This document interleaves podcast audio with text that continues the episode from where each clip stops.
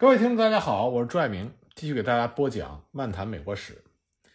那么从今天这集开始呢，我们就开始进入到美国独立战争的这个阶段。那么先来看看，在美国独立战争爆发之前，北美殖民地和英国之间的关系到底是个什么样子？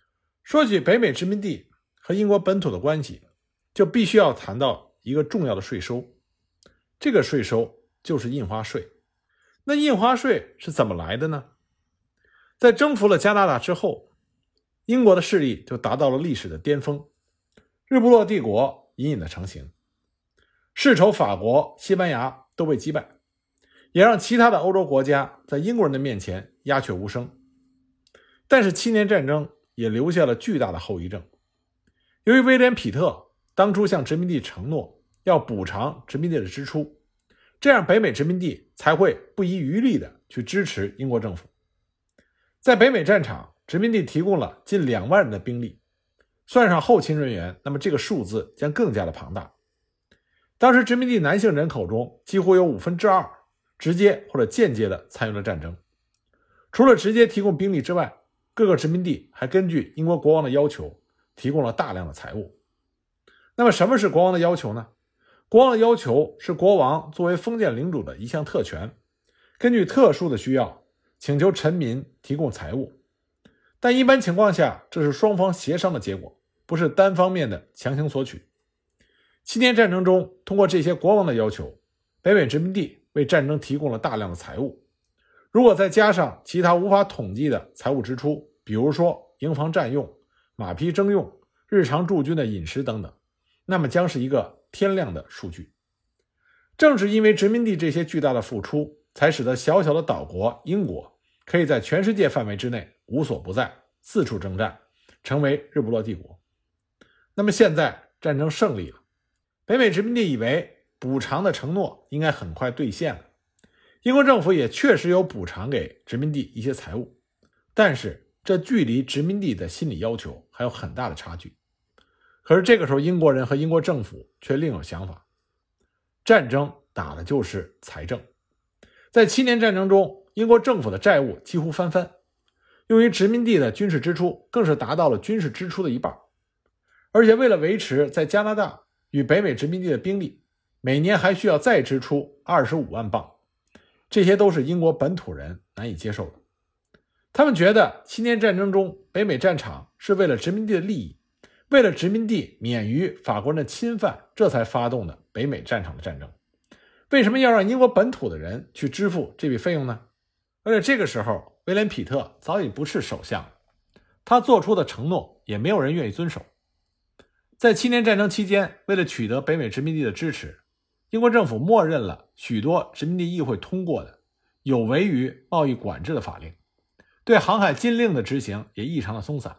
对殖民地的走私行为睁一只眼闭一只眼，这些都使得英国人对殖民地的态度发生了一百八十度的转变，转而充满敌意，普遍呼吁应该严格的执行贸易管制与航海禁令，加强殖民地的管理。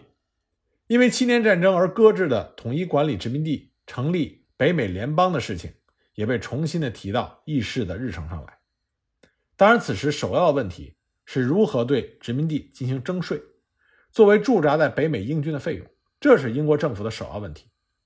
当然，在这个问题上，我们不能说英国人就是言而无信，或者是蛮不讲理。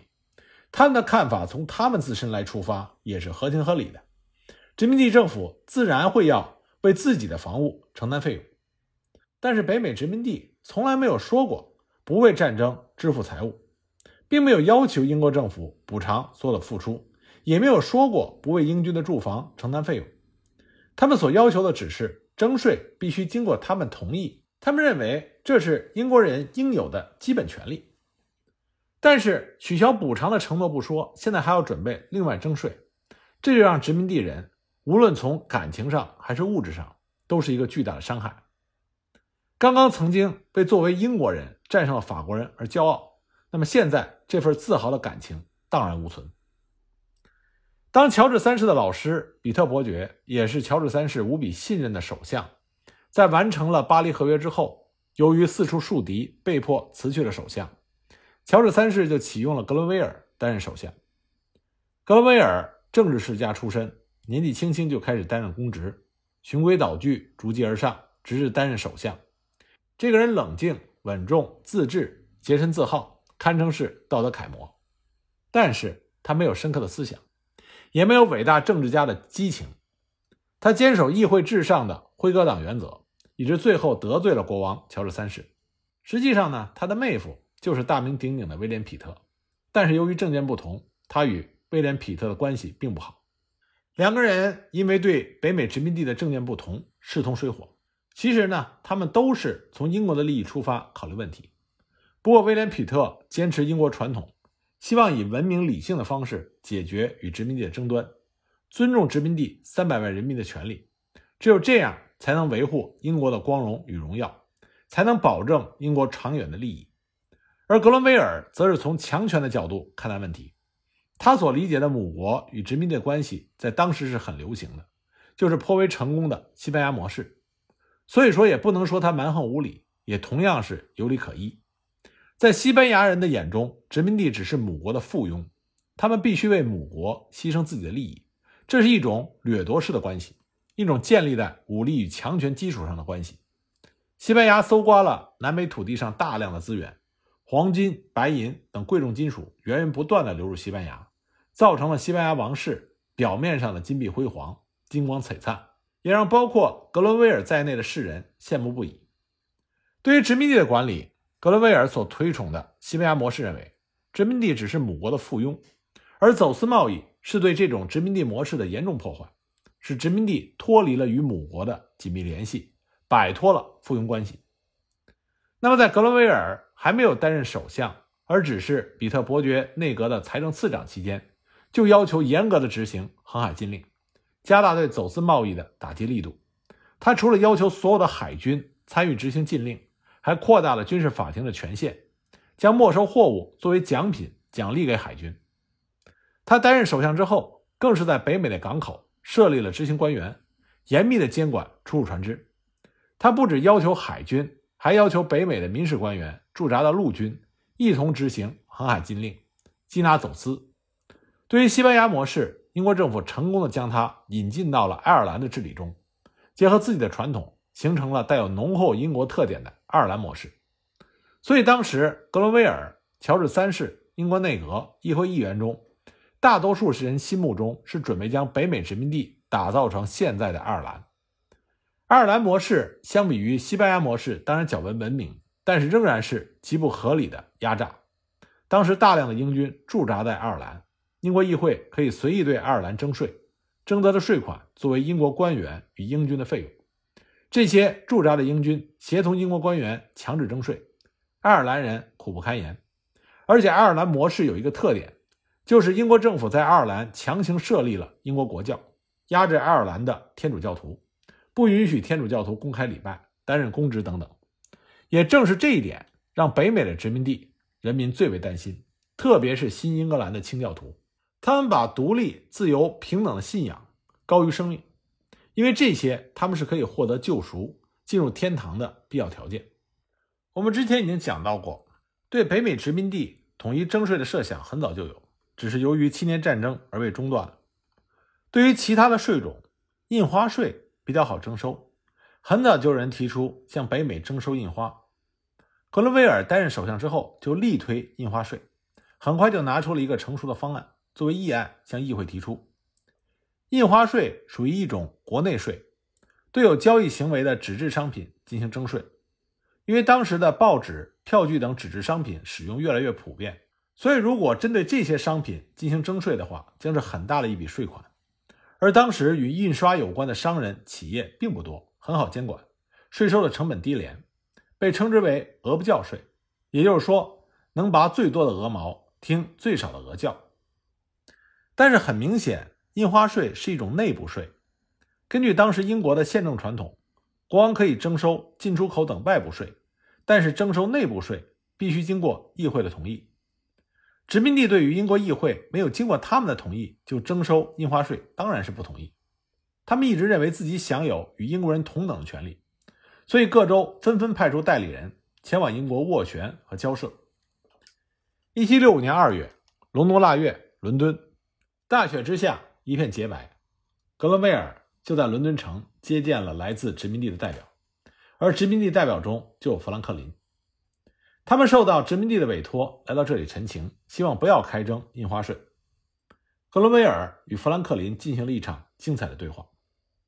格伦威尔说：“我作为首相及财政部长，不得不提出这个议案，因为驻扎在殖民地的军队需要金钱财物才能运转。”而殖民地理应为自己的防务承担费用。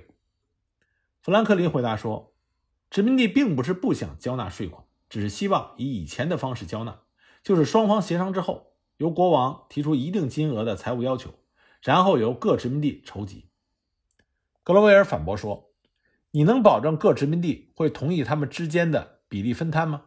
如果不同意，岂不是像之前一样无数次的扯皮？而印花税自适应能力很强。”能够根据各殖民地的经济与人口自行的调整税额。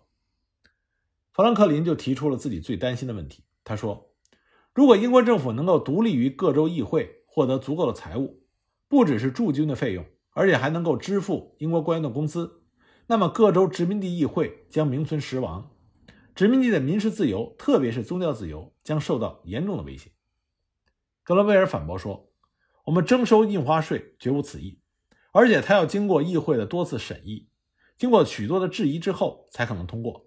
希望殖民地保持冷静，任何不冷静都有可能造成母国相同的情绪。你们不能试图从母国的争执中得利。议案是开放的，可以进行任何合理的修改。那面对格伦威尔这样强硬的回答，富兰克林当时也说不出话来。从之后发生的事情来看，格伦威尔作为一个基督徒政治家是言而有信的。当英国官员提出的将部分的印花税款用于殖民地英国官员薪资的时候，被格伦威尔断然拒绝。有人认为这是印花税推广不下去的一个重要原因，因为得不到殖民地英国官员的支持。这里强调的一点是，在格伦威尔的眼里，征收印花税给驻北美英军使用的、用于统一防务的北美英国官员的工资，还是要由殖民地议会每年拨付的。这也是格伦威尔。不同于后来的首相诺斯的地方，他还是给了殖民地留有很大的自主空间，并不想彻底的征服殖民地。与此同时呢，负责殖民地事务的贸易委员会发表了权威的公告，支持向殖民地征收印花税。公告气势磅礴、旁征博引，令殖民地很难的反驳。公告中说，殖民地最常说的是没有代表不能对他们征税，但是这是违背事实的。没有一个英国人是经过个人同意而被征税的。每二十个英国人只有不到一名议员代表他们，而且有的郡根本就没有议员席位，但是他们同样需要交税。如果每个英国人都能在议会被代表，为什么单单北美殖民地不能呢？距离三百里路能被代表，为什么三千里就不能呢？如果曼彻斯特与伯明翰能被代表，为什么北美就不能？难道他们就不是英国人了吗？有人说，如果议会有征税的特权，那么他们将丧失英国人的自由，这更是不成立的。英国人的自由并不代表他们有不被征税的特权，没有一个宪章赋予殖民地这样的权利，即使有这样的宪章也是无效的。宪章的权利只是来自国王，但是国王必须服从于议会的决议。殖民地的宪章只相当于那些公司的宪章。没有哪个殖民地的豁免权能够大于英国议会的法律。没有哪个时刻比现在这个时候更适合向殖民地征税。此时，他们的安全几乎得到了保障，他们的工业在我们的保护下已经蓬勃发展。当他们需要支付保护他们英军的费用的时候，他们内部却无法在分摊比例上达成一致。而且，无论怎么说，当母国用自己的甘乳与心血让幼小的儿子喂养长大。如今他们已经长成了参天大树，可以自食其力了。难道他们不应该给母国多年的含辛茹苦尽点孝心吗？如果议会有权对殖民地征税，为什么不能是英国议会，非要是殖民地议会呢？有人说，有一种办法最能说明议会向殖民地征税的合法与合理，就是让殖民地的代表进入到英国议会。但是他们充满煽动的危险的言论，对母国的伤害可能远大于派入军队的费用。贸易委员会的这个公告里边的这些雄辩，打消了不少反对的声音。大多数的议员都认为，对殖民地征收印花税不仅是必须的，而且是合情合理的。在军队与民事政府之间权力的分配上，格伦威尔反对军队凌驾于民事政府之上，但这个时候形势已经不是他所能够控制的。他的国防部长在乔治三世的鼓励下，提出议案，授予北美英军总司令为殖民地的最高长官。北美任何一个军事、民事的官员都应该听命于他。这样的安排实际上就是将北美殖民地置于类似于爱尔兰的军事管制状态。同时，议会还通过了对违反印花税人员审判的议案。议案规定，审判将由英军的军事法庭执行，也就是不用经过殖民地民事法庭陪审团的审判就可定罪。这就相当于给北美殖民地人民的头上加了一道紧箍咒。由于威廉·皮特卧病在床，无法参加会议，而且大多数议员都认为殖民地将如同爱尔兰一样默默地承受这一切，谁也没有想到殖民地会有激烈的反抗。那么，在英国议会的辩论中，只有一些零星的反对声音。最后，议会是以二百五十五票对五十九票的绝大多数优势通过了印花税以及相关法案。不久，上院同时以绝大多数的优势。通过了这些法案。法案通过的时候，乔治三世正好是癫痫病发作，无法理政。但是不久，他的代理人仍然带来了加盖了他同意印章的法案。这个其实是不合法的行为，也说明当时人们普遍认为理应对殖民地征税。乔治三世绝不可能反对这个议案。至此呢，整个的北美英国殖民地就处于一种悲惨的境地。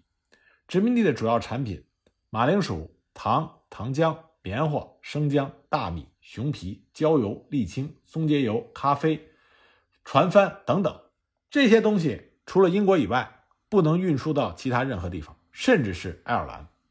外国船只不得停靠在北美港口，输入殖民地的外国产品必须经过英国商人的转口才能进入，也就是英国成为了北美殖民地唯一的市场和输入商。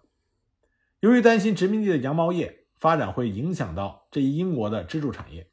法案规定，北美的纺织品只能自用，不得由船只、马匹、马车等跨州运输交易，甚至个人携带一丁点儿的纺织品都不行。